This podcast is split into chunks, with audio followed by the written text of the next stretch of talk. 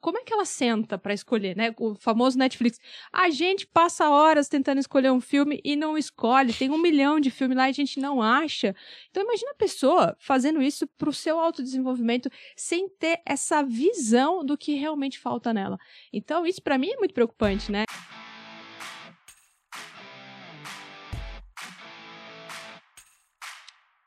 Olá pessoal, bem-vindo ao podcast Descomplica TD, o canal de treinamento e desenvolvimento humano mais completo do Brasil. Eu sou Michel Mussolini e eu agradeço a cada um de vocês que nos acessaram para ouvir e ouvindo, refletir e se desenvolver. E no episódio de hoje nós falaremos sobre os três grandes desafios das áreas de treinamento e desenvolvimento humano no pós-pandemia e para falar conosco sobre esse tema, nós teremos a participação nesse nosso primeiro podcast de uma pessoa muito especial. Ela é graduada em administração de empresas, pós-graduada em gestão estratégica de pessoas, atualmente é gerente da área de educação corporativa da Tivit, uma empresa multinacional brasileira e one-stop shop de tecnologia presente no mercado desde 1998 e com operações em 10 países da América Latina. Trabalhando na Tivit há mais de 15 anos, ela é responsável pelo gerenciamento de programas que capacitam mais de 6 mil colaboradores. Possui mais de 10 anos de experiência em desenvolvimento humano e organizacional e acredita na capacidade de evolução do indivíduo para construir famílias e empresas bem-sucedidas, e, em consequência disso, uma sociedade melhor. Face às suas atribuições atuais, possui experiência internacional como palestrante em países da América Latina, como Colômbia, Chile, Peru e Argentina. Além de tudo isso, também é sócia fundadora do canal do Instagram treinamento RH Raiz, focado em levar conteúdo para o desenvolvimento do profissional de TD. Depois de, desse breve resumo, bem-vinda, Thalita Guiar, ao nosso podcast. É um prazer tê-la conosco. Muito obrigada. Nossa, acho que nem minha mãe conseguiria me descrever tão maravilhosamente igual você fez agora. E eu estou muito feliz de estar aqui com vocês, com o pessoal da Micropower, batendo esse papo super legal aqui nesse podcast hoje. Legal, muito obrigado, o prazer é nosso. Vamos falar um pouquinho então sobre os desafios do pós-pandemia. Né? Em maio, eh, nós estivemos na ATD, congresso em Orlando, nos Estados Unidos, e esse tema foi recorrente. Né? Normalmente é interessante na ATD porque você tem centenas de palestras e todos orbitam em um contexto único. E esse contexto foi os desafios da área de TD no pós-pandemia. E em 2019, é, no congresso anterior a esse período aí de dois anos, se falava muito no desafio de perder as pessoas de alto desempenho. Então, o foco era apenas nos high potentials. Interessante agora no pós-pandemia, em que o foco são todas as pessoas, né? Porque o mundo entrou num contexto diferente de trabalho, né? E aí se fala muito do turnover alto em todos os níveis da corporação, em todas as funções, em todos os tipos de profissionais. Então, as empresas é, veem hoje três grandes desafios. O primeiro, ao ingressar uma nova pessoa na empresa, como eu consigo antecipar os resultados dela, como eu consigo fazer com que ela produza mais antes. Né? O segundo é como, é, durante a jornada desse colaborador, a gente consegue maximizar os resultados dele enquanto ele estiver na empresa. E o terceiro grande desafio é como estender né, a, a vida dele dentro da empresa, para que o turnover não seja alto e a empresa não perca é, o investimento que fez nessa pessoa né, e continue com ela, porque para as empresas o turnover é ruim. É, você perde conhecimento, você perde é, um investimento que você fez naquele colaborador e você perde a pessoa, que é o, que é o mais importante. Né? Então, dito isso, eu gostaria de, de saber de você, né? É, vamos fatiar esse, é, esses três desafios. É, primeiro, né? Como que você vê a questão de antecipação dos resultados dos colaboradores? Que é, metodologias ou melhores práticas ou processos é, você recomendaria para as pessoas que nos ouvem para que a gente possa ter processos de integração mais eficientes ou boardings mais rápidos, enfim.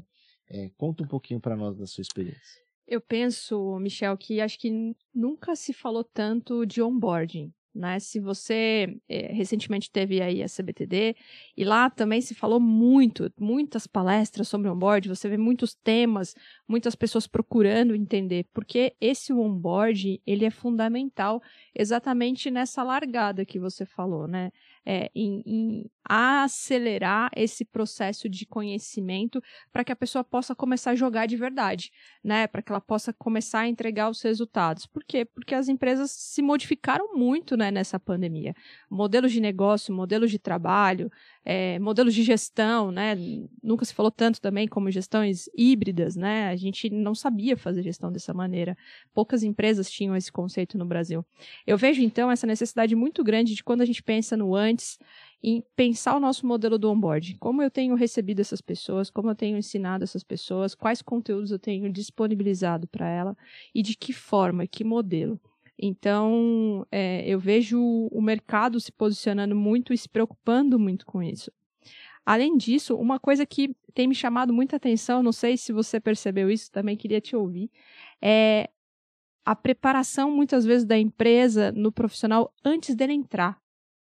Então, antes dele entrar, já tem empresas disponibilizando conteúdo, dando treinamento técnico para que as pessoas possam já se preparar para vir, né? E aí eu faço um trabalho, um, um processo de, de, um programa de formação antes, e lá nesse programa, depois que as pessoas se, se formam, eu vou lá e seleciono as pessoas para vir trabalhar comigo. Então eu vejo muitas empresas também fazendo esses programas de formação, principalmente para jovens, né?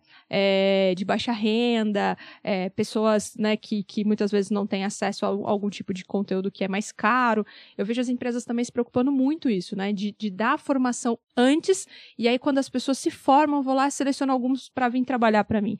Porque isso também é uma forma de você acelerar e já trazer uma pessoa mais ou menos com conhecimento daquilo que você precisa, de maneira que ela já chegue jogando, né? E aí quando você faz esse tipo de trabalho com um onboard bem feito, que vai dar o banho de loja da cultura, do DNA, do como a gente trabalha por aqui, isso facilita na hora da pessoa entrar, né? E na hora dela conseguir se encaixar ali para começar a entregar os resultados, né?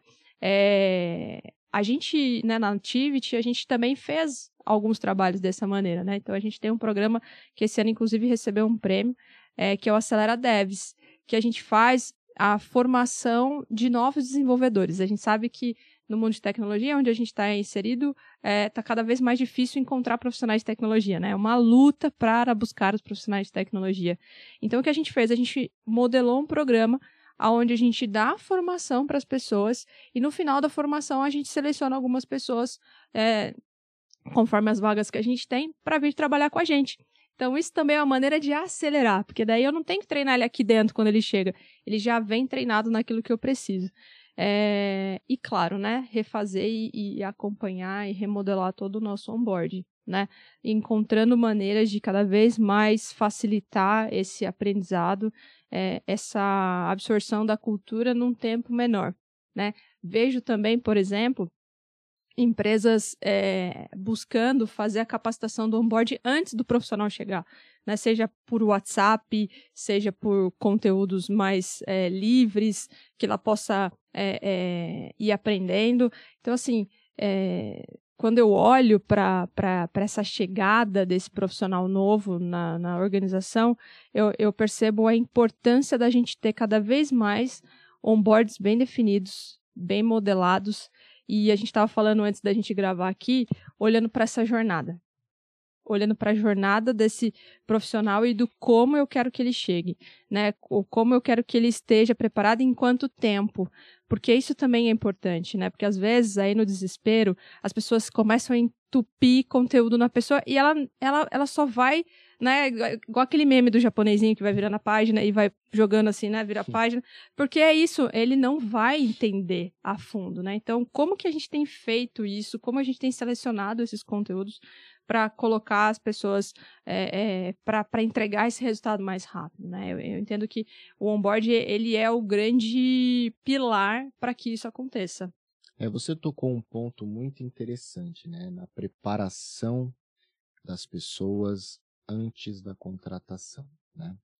É, hoje estão novamente falando sobre a importância de se ter mapeado por função as competências técnicas e comportamentais necessárias para o exercício daquela atividade. E é interessante a gente falar sobre isso agora, em 2022, é, mais fortemente, em novos estudos né, da, da área de TD, sendo que isso, a ISO 9001, já lá décadas atrás, é um dos requisitos, né? Então você tem uma função, ela vai ter que entregar certas atividades, e para a pessoa entregar certas atividades, ela precisa ter um set de conhecimentos, né? seja técnicos ou comportamentais, para exercer a sua função. E ter isso bem definido é o ponto-chave para que você tenha um sucesso em toda a jornada. Né? Desde a contratação, porque aí, no, no processo de contratação, você identifica os gaps dos candidatos e pode promover numa etapa pré-contratação, pré-seleção, esses treinamentos. Então, se eu quero um desenvolvedor, eu tenho que ter um conhecimento de .NET, de C Sharp, de React, enfim. É, você provê esse treinamento específico, mas aí é uma competência técnica, uhum. né? É, puramente. E aí a pessoa já chega mais preparada, logicamente, então, é, aquela competência mais essencial para ela exercer a sua atividade já vem completa. Então ela começa a responder mais rápido, a entregar mais rápido. Né? Isso é muito inteligente. É, e tem as competências é, também técnicas, como resolução de problemas, né? É, análise de causa raiz, pensando aqui no dev, né? outro ponto, né? fazer um planejamento de entrega. Né? a, gente, a gente tem que ter a, criatividade, mas a gente também tem que ter a eficiência, né? A pessoa uhum. ela tem que ter o prazo para entregar, né? É, porque o cliente está esperando lá na ponta. Então, são um set de conhecimentos que a gente precisa ter já as pessoas já mais preparadas. E aí ela chega um pouco mais pronta para exercer os resultados. Mas é interessante que tem pesquisas que mostram né, que a gente contrata 90% pelo, pela competência técnica e dispensa por 90% as competências comportamentais, né? É, e aí é isso também que a, a gente deveria fazer um auto-assessment das pessoas. Né? E aí existem N ferramentas, N consultoria, N métodos uhum. para você avaliar. Por quê? Porque aí quando você traz a pessoa para dentro de casa, você tem os gaps que ela possui, e aí sim, como área de TD, você vai poder prover uma trilha de desenvolvimento para ela preencher esses gaps. Né? É, e isso, assim, é, vendo no mercado o nível de maturidade, tanto brasileiro quanto fora, a gente vê que é muito baixo. Grandes companhias, grandes companhias, né? E eu falo das grandes porque, teoricamente, as grandes que deveriam estar com as melhores metodologias e melhores práticas aplicadas. Elas não têm isso mapeado. Então, é, as pessoas elas entram na companhia, elas fazem dezenas de trilhas de conhecimento, cumprem o checkbox, está integrado, vai para o posto de trabalho e não consegue desempenhar. Sim. E, e, você falou uma coisa que é, que é, que é importante, que é o, o, treinamento comportamental também. E a importância de se pensar nisso também.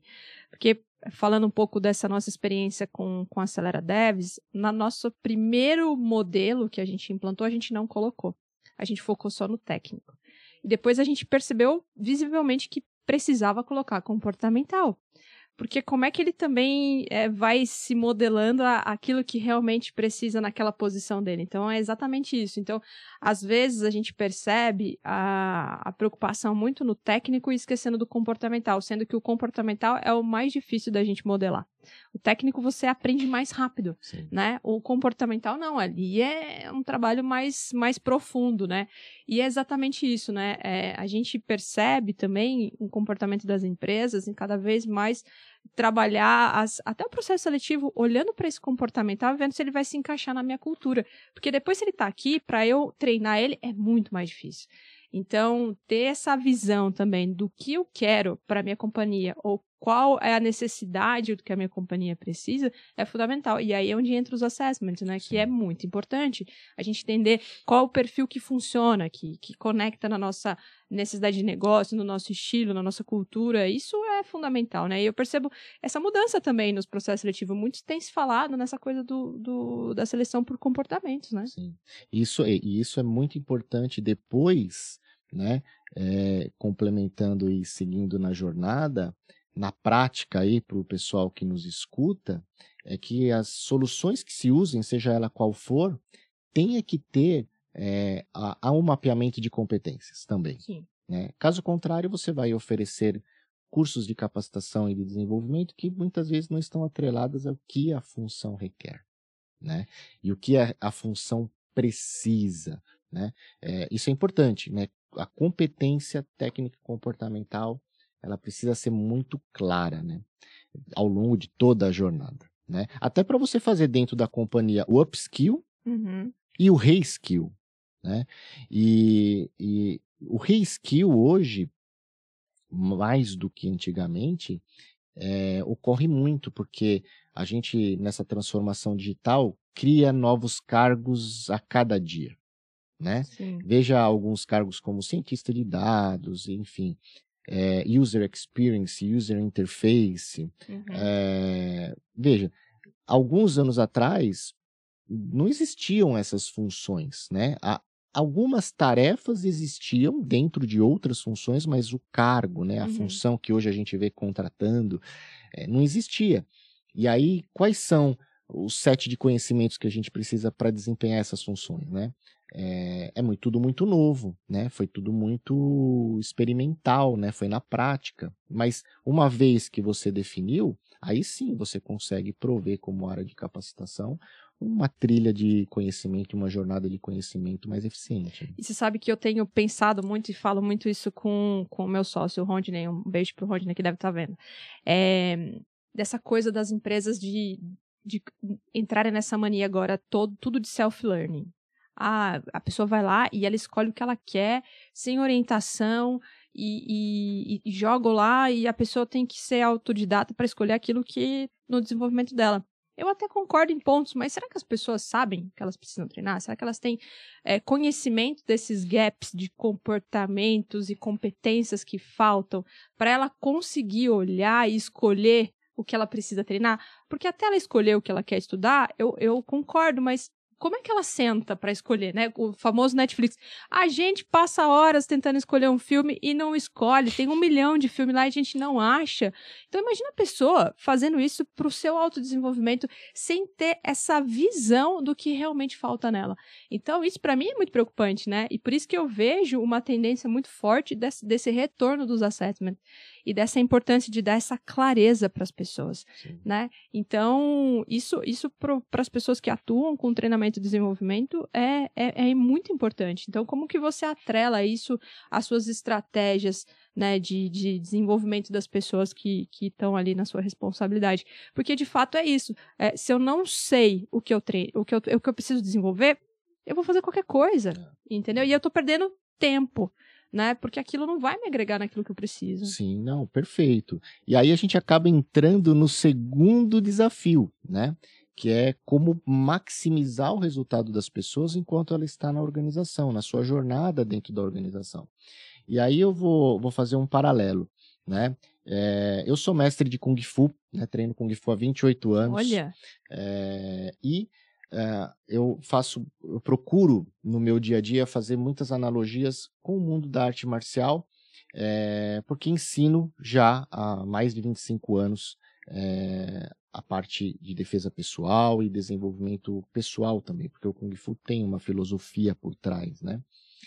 E eu nunca vi um aluno autodidata da arte marcial que conhece muito da técnica, que conhece muito da aplicação da técnica, conhece muito do conceito da técnica, que não tivesse tido um excelente professor. Não tem na história do mundo. É, um, um, que foi um pouco mais autodidata foi o Bruce Lee, mas mesmo assim o Bruce Lee ele teve o seu mestre, o Ip Man, que é, o ensinou e deu a base e deu a orientação. Então, eu vejo o colaborador na empresa da mesma forma. Ele é um aluno, ele é uma pessoa em busca de conhecimento, em busca de evolução, em busca de desenvolvimento. Ele tem sim as suas aptidões naturais, aquilo que ele vai buscar de conhecimento, que está mais atrelado ao que ele entende como carreira, como propósito. Porém, ele precisa de ter um olhar de fora que o guie nesse caminho. E aí que entra muito a importância da gestão. 100%. Então, o, o, e aí, normalmente o que acontece, né? A gente tem três grandes figuras dentro das companhias. A gente tem a área de capacitação e treinamento, a gente tem a área de RH, que mais de 90% são gestões distintas e não se falam, e a gente tem o gestor que fica sozinho. E às vezes ele tem que falar com a área de capacitação, às vezes ele tem que falar com a área de RH, a área de RH que cuida das políticas de crescimento, remuneração, carreira, etc. A área de treinamento que deveria trabalhar com a parte de capacitação para preparar essas pessoas para crescerem na companhia, e o gestor que fica perdido no meio dos dois. E aí, uh, essa integração dessas três unidades, é, é, eu vejo que é fundamental para esse sucesso, para maximizar o resultado, porque o resultado maior de uma pessoa vai ser de uma pessoa mais preparada. Uhum. Né? E para ela ter sido preparada, ela tem que ter sido capacitada. E para ela ter sido capacitada, ela tem que ter sido orientada. Né? Então, é, no ponto número dois que você acabou abordando, é isso, é, é, eu quero passar a palavra para você. É a gente cuidar dessa orientação, né? De ter o feedback contínuo, de ter a conversa cândida e transparente. É, e aí, né?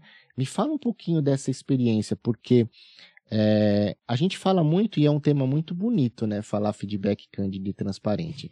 Mas quando eu dou um feedback para você, será que você está pronta para ouvir o meu feedback do que você tem que melhorar? Ou será que eu estou preparado para dar o feedback para você? Porque eu sempre falei, né, para todos, falo dentro da minha família, falo dentro da companhia, tudo pode ser dito, desde como ele é dito, né?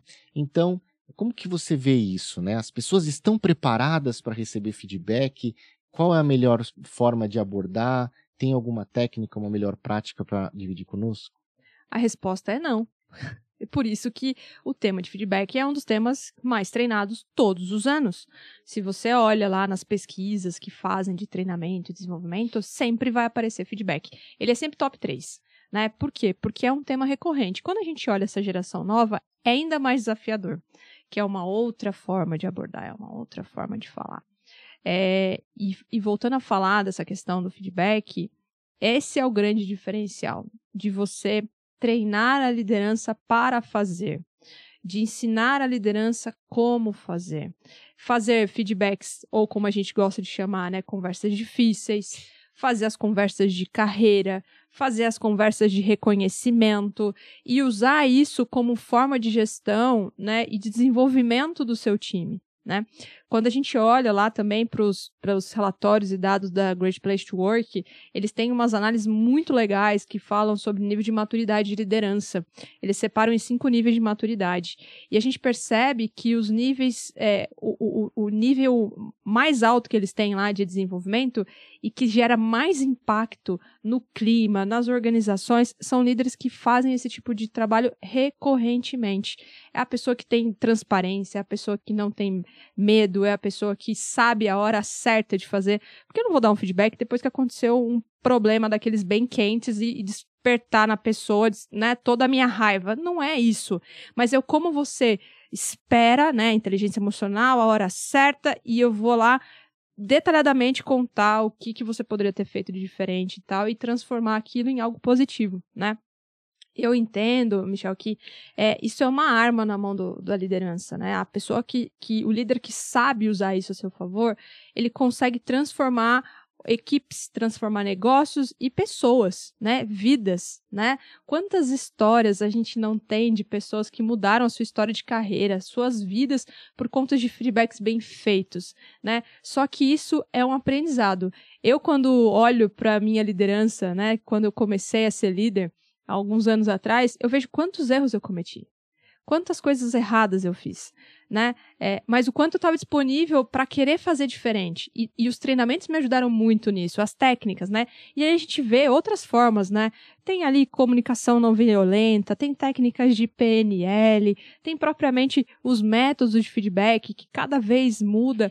Né? Às vezes o, o, a forma de falar, mas o, a essência é a mesma. É contar para a pessoa o que ela pode melhorar né? De maneira que não agrida, de maneira que ela esteja aberta. E aí, ah, como é que eu, eu será que a pessoa está preparada para ouvir? Técnicas de PNL te ajudam a deixar a pessoa aberta para ouvir. Técnicas de comunicação não violenta ajudam a pessoa a ficar aberta a ouvir. Então, tudo isso a gente tem que repensar e colocar ali dentro das formações da liderança, porque lideranças fortes que geram impacto são lideranças que têm o feedback e o reconhecimento que andam muito junto ali, como a, a, uma, uma, um método de, de transformação de resultados é, com as suas equipes. Então, eu, eu super acredito, acho que é um tema que é muito recorrente. A gente percebe é, falando com outras empresas, outros colegas das áreas, que isso é um problema que acontece em toda a organização e, e a gente precisa treinar né, muito, né, então, é, é, e ainda mais assim, falando de, de pós-pandemia, até no modelo híbrido, como é que eu dou um feedback no modelo híbrido? Né? Como é que eu dou um feedback bom, ou principalmente um, um feedback corretivo no modelo híbrido, né? Então, como eu depois, falando um pouco de, de metodologias de competência, como depois eu, eu registro isso para ficar no histórico daquele colaborador, quais são as melhores formas de fazer isso, né? Então, tudo isso a gente tem que ir treinando as pessoas, né? É, e, e, e, conforme vai mudando o mercado, o mundo, a gente tem que ir remodelando essas formas, né? De ensinar é, do como seguir, né? Porque as gerações são diferentes, elas têm maneira diferente de receber as coisas, né? Às vezes a maneira com que você fala com uma pessoa mais velha, um baby boomer da vida, é totalmente diferente dessa geração nova que está entrando, os aprendizes. Então, você tem que conectar na maneira com que ele também te entenda. E a gente precisa ensinar a liderança a fazer isso. Nossa, é. assim, bem completo, vou tentar dissecar um pouquinho.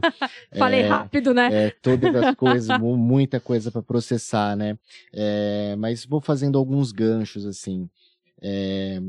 Quando, quando a gente fala de conversas difíceis, né? Eu gosto de, de falar sobre um conceito, né? Que a gente, como sociedade, é, sempre colocou, que é é, quando a gente encontra algo diferente da gente, é ruim, né? Então, a própria falha, né? A gente é, é condicionado é, desde pequeno que falhar é ruim, né? E a falha é o momento de aprendizado. Né? Ninguém aprendeu a falar, por exemplo, não errando palavras básicas. Uhum. Ninguém aprendeu a fazer uma equação do primeiro grau não errando um 2 mais 2 primeiro. Ninguém aprendeu a andar sem cair. Então, é, a falha é o momento mais importante para nós, como indivíduo, de aprendizado. Tendo isso como base, e a gente transpor isso para o universo corporativo, a gente é, conseguir passar isso para o nosso colaborador e para a nossa liderança acima, que as falhas são momentos de aprendizado, Perfeito. né? E aí, quando você coloca isso como pano de fundo, a conversa deixa de ser difícil, porque você tira o estigma de que aquilo é ruim. Uhum.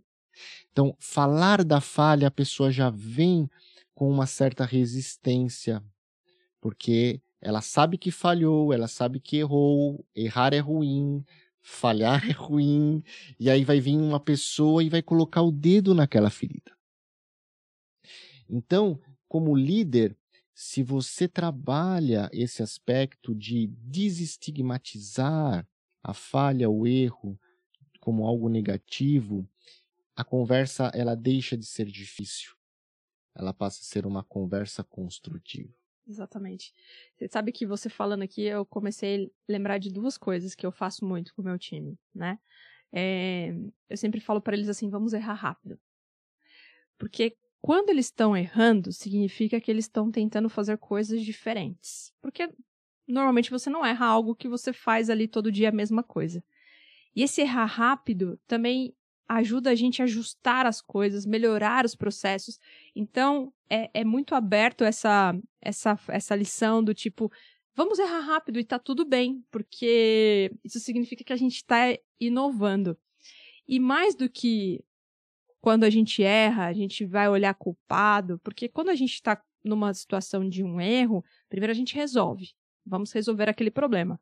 Depois vem um outro ponto que quando o líder sabe usar isso a seu favor, também isso cai por barreiras essa questão do medo, que é lições aprendidas.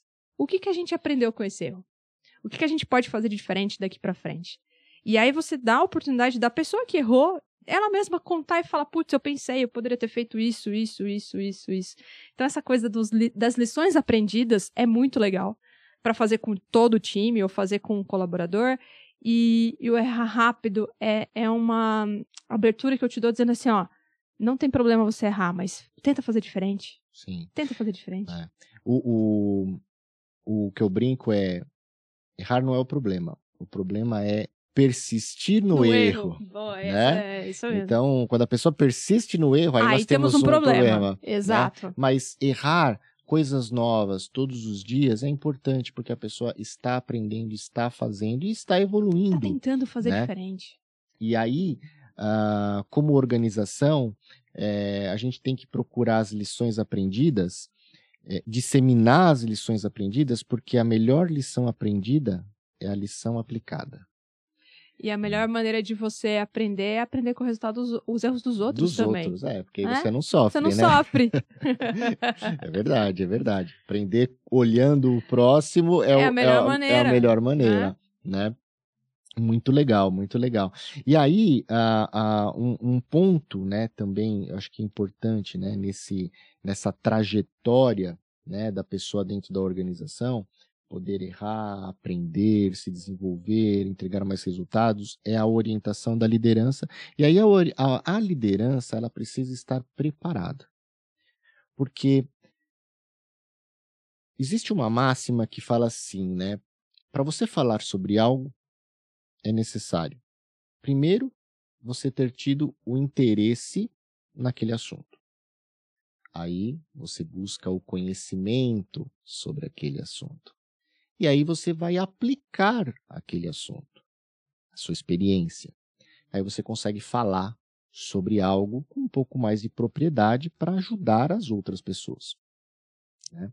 É a mesma coisa que eu falo assim, olha, você é um faixa laranja, que é o terceiro nível eh, do meu estilo que eu, que eu ensino, você querer ensinar um faixa branca da mesma forma que um faixa preta ensina um faixa branca. Então, o, o nível de experiência, o nível de conhecimento é diferente. Uhum. E, e muitas vezes a gente coloca como companhia líderes que foram pessoas de alto desempenho, tiveram um crescimento exponencial em termos de resultado para a companhia, para liderar equipes. E aí a pessoa ela não tem a experiência de gestão humana. Ela vai ter a experiência da gestão técnica, uhum. porque ela foi uma pessoa de alto resultado, alto rendimento, sabe fazer. Mas quando chega nessa perninha da gestão humana, ela tem dificuldades. E aí que a gente começa a encontrar os problemas de equipe. Ainda mais nesse ambiente que a gente está, né, um pouco ainda confuso. As empresas não sabem se voltam para o presencial, se ficam online, se é híbrido, o que, que é o híbrido, né? É, então, a gente tem que, como companhia, e aí a área de treinamento e desenvolvimento tem que ter esse viés, é como amparar a liderança, como suportar a capacitação da liderança em termos de gestão humana. Porque isso a gente acaba esquecendo. A gente foca o quê? No resultado. Ah, o que, que aquela área precisa de treinamento? Ah, isso, tal. Mas o líder, como é que ele está? Ele está precisando de algo? E aí, quem que tem que dar esse input? É o líder do líder. Agora, e o líder do líder também está preparado? Então, a visão de alguém de fora da estrutura, que seria o desenvolvimento humano e organizacional, é muito importante, é muito salutar. E esse viés, é, muitas vezes a gente vê falho nas organizações. E aí a gente esquece da liderança. E aí a gente acaba na gestão humana falhando, porque eu não tenho a experiência para orientar, para conduzir. Tem um, uma, um estudo, é, eu não lembro de que ano, mas ele é, ele é muito atual para mim, que dizia que 80% das pessoas não se demitem do seu trabalho, se demitem da sua liderança. E aí fica para mim sempre muito isso assim, na minha cabeça e na minha percepção, né, de quão importante é esse líder, quão importante é ele estar tá engajado, ele estar tá na cultura, ele entender dos processos e, e, e quão importante a gente está realmente capacitando essas pessoas, seja os líderes novos que chegam, seja os líderes que são promovidos a líderes, que às vezes estão ali na companhia há muito tempo, mas não sabem muito de gestão. É, e quão importante também ter essa, essa visão dos níveis de liderança que você tem. Porque também para um líder que é, é espetacular, de alta performance, para ele também é muito chato ficar ouvindo alguns temas básicos né? Ele quer falar de outras coisas, de outros desafios. Então, de novo, a gente volta a falar dos mapeamentos, dos assessments, de você entender e, e dividir os seus níveis de maturidade da sua liderança, porque a, a liderança ela tem maturidade. Né? Por mais que a pessoa esteja seja num cargo de gerente, dependendo do, do quantos anos ela está naquela posição, ela é ainda iniciante na, na, naquela gestão. Né? Uma uhum. coisa é eu ser líder de equipe, outra coisa é eu ser líder de líderes é, é outro estilo de liderança. Então, a gente tem que, como área de desenvolvimento, ter isso muito claro e prover conteúdos específicos para aquelas dores. Tem alguns cursos, alguns conteúdos que elas são laterais para todo mundo. Todo mundo precisa ter aquele mesmo conhecimento. Mas é, a forma que eu vou falar, talvez, de inteligência emocional é diferente do jeito que eu falo de um líder novo que acabou de ser promovido, e para um gerente que está lá no cargo há 7, 8 anos. Então, a gente, a gente precisa ter isso muito claro, porque quanto mais a gente é, traz para a necessidade dele e a gente começa a falar de experiência, é, melhor resultado ele vai entregar. Porque melhor ele vai entender aquele conteúdo sendo para ele, ele vai entender que aquilo realmente vai sanar as necessidades dele, e mais ele vai conseguir aplicar. Talvez um gerente novo que acabou de ser promovido, ou um líder novo que acabou de ser promovido, ele não está preparado para falar de alguns assuntos no nível que o outro gerente está. Então fica muito esquisito para ele também. Por isso que é tão importante a gente, quanto área de treinamento, olhar para a experiência do colaborador. Olhar é, e, e, levar a melhor experiência de aprendizado para as pessoas, né? E por isso começa a se falar tanto de learning experience, né? Que é olhar para aquela experiência de aprendizado. E passa por isso, na minha visão, sabe? De Sim. você ter isso muito claro e entender em que momento você leva conteúdo para cada, cada grupo, sabe? Sim, sim. E, e, e um ponto importante, né, é, nesse aspecto, é você falar a linguagem da pessoa, né? Então, é, não só ter a experiência para falar sobre um assunto ou sobre orientar, mas ao falar com você, eu saber que tipo de personalidade você tem para que eu use as palavras, os conceitos, os exemplos que você consiga entender, né? É, é como se é, a gente falasse línguas diferentes, né? Você fala árabe e eu falo português e eu tentar passar para você em português, né? Toda minha positividade, toda a minha orientação, por mais que você veja a minha expressão de uma intenção boa, você não vai compreender porque a gente não está falando a mesma língua. Uhum. Existe um, um, um, estudo muito interessante, né? É, eu li uma vez. É, existem 64 tipos de personalidades humanas, né? E a gente consegue resumir em quatro. Então, assim, é, ou você é uma pessoa é, muito extrovertida ou introvertida. E ou você é uma pessoa extrovertida que está mais interessada em pessoas ou mais interessadas em tarefas. E ou você é uma pessoa introvertida, mais interessada em pessoas ou mais interessadas em tarefas. Então, o que, que é isso? Eu vou dar um exemplo até meu. É, eu sou uma pessoa, é, e aí assim, como a gente está tentando resumir 64 tipos de personalidades em quatro, você tem muitas, muitos cruzamentos, muitas uhum. zonas cinzentas. Mas assim, pensa que é você no seu melhor momento, quando você não está é, preocupada, quando você é você, né? Você vai ter sempre uma característica que transcende, apesar de você fazer as outras bem. Então, por exemplo, pessoas extrovertidas, né, que são é, muito apegadas a pessoas, elas são aquelas pessoas criativas, as pessoas que gostam de conversar, as pessoas que gostam de viajar, né, é, pensar fora da caixa, enfim, é a pessoa que vai estar sempre com a multidão ao redor dela, né? Pessoas extrovertidas relacionadas mais a tarefas são os planejadores, aqueles que é, ele conversa, ele entende e ele faz todo o planejamento para aquilo sair. Então você pode contar que você precisa de um projeto, pessoas exterior, é, mais né, extrovertidas relacionadas à tarefa. Você tem aquela pessoa mais introvertida relacionada à tarefa. Então, assim, você quer o, a pessoa que vai quebrar pedra, que é o que faz realmente o trabalho, é essa pessoa, a pessoa que vai ouvir, a pessoa que vai processar. Normalmente são pessoas muito analíticas, calculistas, tudo ela tem um fundamento científico para fazer. E você tem as pessoas introvertidas, mais relacionadas a pessoas, que são aquelas pessoas que ouvem, então, é o, é o seu guru. É aquele que você vai, você vai. E você tem pessoas nas empresas desses quatro tipos de personalidades.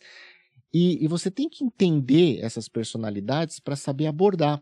Que nem, por exemplo, a, a nossa amiga em comum, a Juliana, né? Uhum. Ela é uma pessoa extrovertida a pessoas, relacionada a pessoas, não a tarefas. E eu sou uma pessoa extrovertida, apesar de faço bem essa parte de pessoas, mas eu sou mais tarefa. Eu gosto de mais planejamento. Então, quando a gente conversa, normalmente tem alguns conflitos. Por quê? Porque ela quer falar, ela quer falar, falar da criatividade, falar das ideias tal. E eu quero o prazo, a tarefa, o quando deadline, quando você me entrega. e, e aí tem conflito, né? É, então, é, conflito no bom sentido, lógico. Então, quando a gente entende a característica pessoal né, das pessoas, é importante porque aí flui aí eu vou conseguir dar espaço. Então, por exemplo, olha, ok, você vai ter o seu tempo de planejar, de pensar, de, de inventar, porém, vamos trabalhar essa ideia com esse time frame, ok? E aí você faz o que você quiser nesse período, sim. Então, a gente acaba chegando em consensos. Então, saber também quais são as características das pessoas é importante, porque é, se você pega uma pessoa extrovertida relacionada a pessoas com uma introvertida, essa aqui só vai falar, essa aqui só vai ouvir. E aí essa que só ouve também tem necessidade de falar. Quando que ela vai ser ouvida? Então, saber quem são as pessoas e como são as pessoas também é importante para a gente não só maximizar os resultados, mas aí fazendo um gancho, criar um ambiente de uma cultura, né? Fantástica, acolhedora, engajadora, pro, promovedora de oportunidades que façam né, com que as, as pessoas se sintam pertencentes daquela companhia e fiquem por um bom tempo, né? É, e aí você entra num outro ponto que tem se falado muito, que é a tal da liderança individualizada, né? De você olhar para cada pessoa do teu time, reconhecendo essas características e usando isso a teu favor ou usando isso bem para o grupo. Ou seja, se eu vou fazer um trabalho, coloco essas duas personalidades que tu falou agora, um que só fala e outro que só escuta, teremos um problema, talvez. Então, o líder é, ter essa, esse conhecimento e saber olhar para o seu time e, e, conseguir fazer essa liderança individualizada é, é sensacional. Eu brinco para o meu time, e eles devem estar assistindo esse podcast também, porque eles podem falar que é verdade. Eu tenho uma frase que eu falo muito isso para elas. Eu sei que o mercado está quente. Eu sei que as meninas recebem N propostas de emprego no LinkedIn, com salários, com benefícios. A gente sabe, a gente capacita e treina o nosso time para que ele se desenvolva e sejam profissionais cada vez melhores, né? Só que eu falo para elas que eu, como líder, o meu grande papel é dificultar a decisão delas. Sempre. Que sempre que chegar uma proposta, ela vai pensar assim, mas putz, tem a Thalita. Thalita faz assim, assim, assada, que é fácil, não sei o quê. Então, o meu papel como líder é dificultar essas saídas, Sim. porque o mercado ele tá quente. E aí entra no que a gente estava falando, né, de ficar, né? Então, acho que essa coisa do cada vez mais dar essa visão, né, para a liderança poder fazer uma boa gestão, isso desenvolve, isso capacita, isso melhora o clima, e isso faz com que as pessoas fiquem mais tempo. Né? Então, essa coisa da, da gestão individualizada, ela ficou muito quente na pandemia, né? Sim. Porque, ok, todo mundo tem filho, mas tem um que tem filho pequeno, tem um que tem filho mais velho, tem uma que tem filho e tem que fazer almoço. Como é que você faz o bem bolado disso?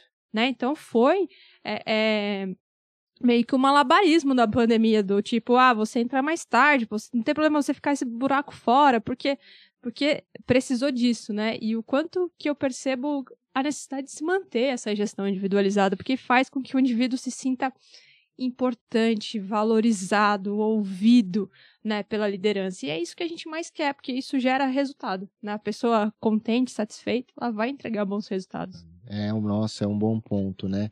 É, quando a gente entrou na pandemia, a gente, na verdade, trouxe o verdadeiro eu das pessoas para dentro da companhia, né? Porque ante, ante, antigamente a pessoa vestia o, o, né, pensando um pouco no psicodrama, ela saía, né, Talita de casa, Talita, Talita, mãe, enfim, esposa, filha e tal, e entrava Talita gerente. É isso. E e a gente assumia um papel diferente e, evitava ao máximo também esse era um outro ponto a gente não trazia os problemas de casa para dentro, dentro do trabalho. trabalho é verdade. E de repente a gente trouxe o trabalho para dentro, dentro, dos problemas de casa. É isso aí muito legal né? E, e aí puxa vida né? E como é que é? E aí as pessoas vi, nós vimos quem é realmente a Talita né? Quem é realmente o Michel é. né? E, e aí nós nos expusemos e, literalmente, li, né? Literalmente, né? Literalmente, nós nos expusemos, nós estamos lá dentro, né? nós trouxemos casa. o trabalho é. para cá, para dentro de casa, né? E, e, isso foi muito interessante, porque isso foi um choque, né? Mas um choque, eu vejo um lado bom, um choque de humanidade, um, um, porque a gente procurou entender que o, que o próximo não é só a gerente de treinamento e desenvolvimento que está lá é uma mãe, né? É uma esposa, né? E, e é, estamos lá vendo, daqui a pouco passa o filho e brinca no computador, passa o cachorro, Entra late. Reunião, o gato que passa com o rabo no meio da é. reunião. então, assim, é, isso trouxe um lado humano, eu acho que muito, muito legal, muito engrandecedor.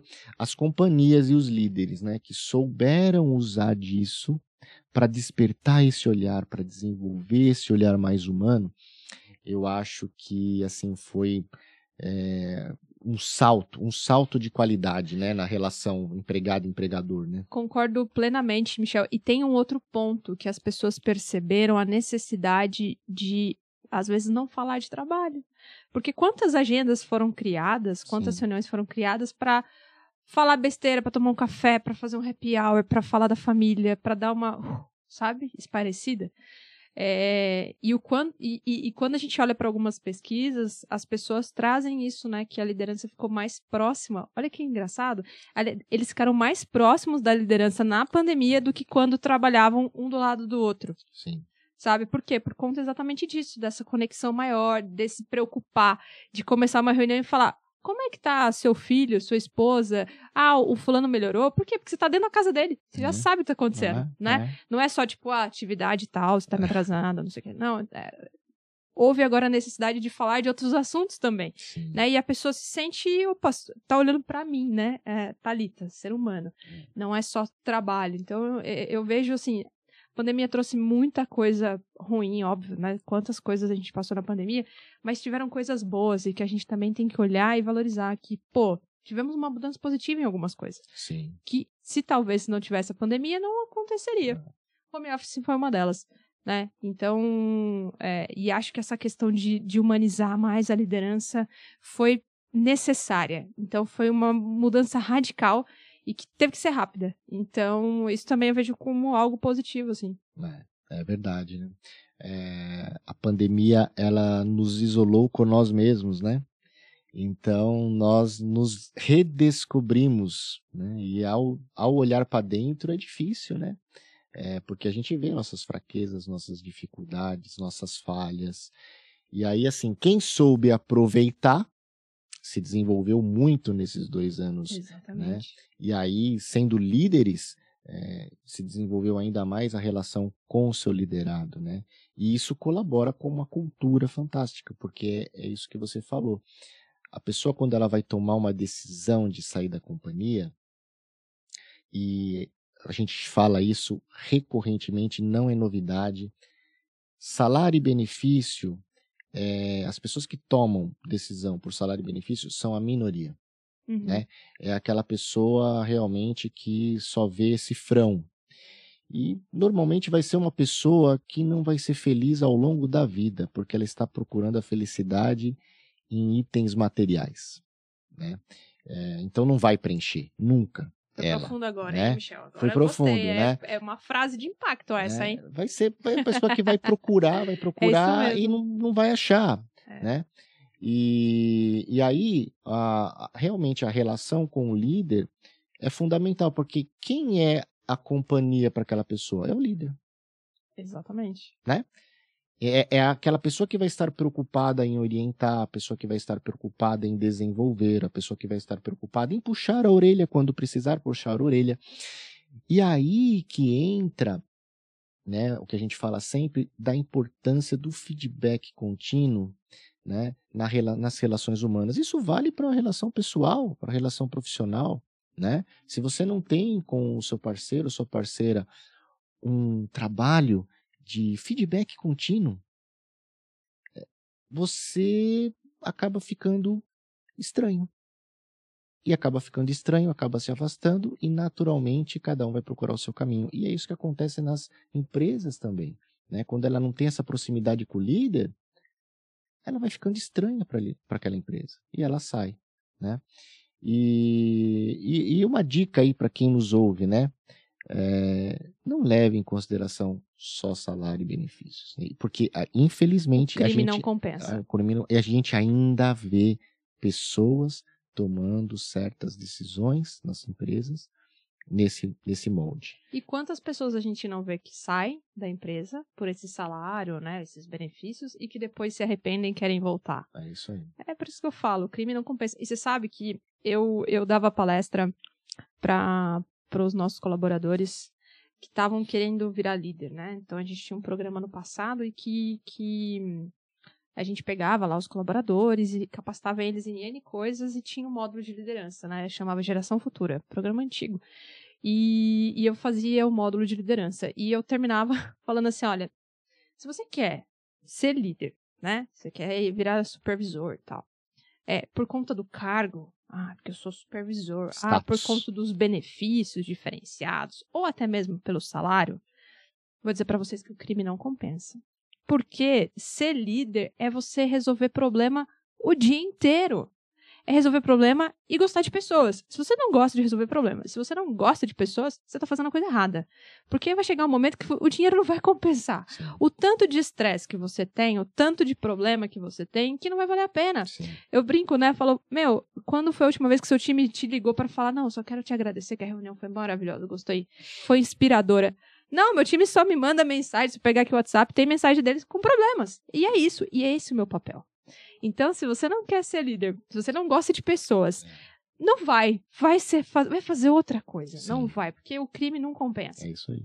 É, liderar não é liderar é, máquinas, né? Nós lideramos pessoas. É pessoas. E é cada problema que, poxa, é- é- são problemas que depois, quando você resolve como líder, isso te, te faz amadurecer muito como pessoa, como gestor, é, é tomar decisões difíceis, né? É, quem nunca, né? Quem é líder que está nos escutando, lembra a sua primeira demissão, que teve que fazer a primeira demissão. Você não dorme, você Sim. passa, né? Ou teve uma redução no setor, você tem que escolher as pessoas que você tem que demitir. É tomar decisões difíceis né? Então você tem que ter muita maturidade, e tem que gostar de pessoas, sim, porque senão não vai valer a pena. Não vai valer a pena. Eu brinco, ó, Michel, mas é verdade, assim. Eu fico muitas vezes mais feliz de ver uma pessoa que eu ajudei no desenvolvimento crescer, ser promovida, né, e ter uma carreira bacana do que meu bônus no final do ano. Sim. É louco, porque, mas é verdade. Eu fico mais feliz. Porque você fez a mudança, né, na vida de uma pessoa, né? E É, isso não tem não valor. tem preço, não, Não tem, tem preço, valor. não tem preço, Ah. não tem preço. Bom, Thalita, a gente está chegando no final, mas aí a gente tem três perguntas que você pode responder é, em uma frase ou com uma breve explicação. é, e tem que ser assim, é, pinga-fogo, né? Então, primeira, qual foi o momento, aquele uhul, aquele momento positivo das- dentro da sua carreira profissional que você lembra? Acho que teve vários momentos muito incríveis, assim, pra mim. Mas eu, eu, eu sempre fico muito, assim, anestesiada, assim, quando eu tiro algo do papel. Quando eu coloco, desenho um projeto e ele sai do papel. É como se nasce um filho, né? Então, o último Uhul que eu fiquei muito feliz foi o prêmio que a gente ganhou desse programa de- do Acelera Devs esse ano. Foi, fiquei muito feliz. Não foi eu que fui pegar o prêmio, mas eu tava lá, tipo, ah, a gente faz parte disso, sabe? Legal.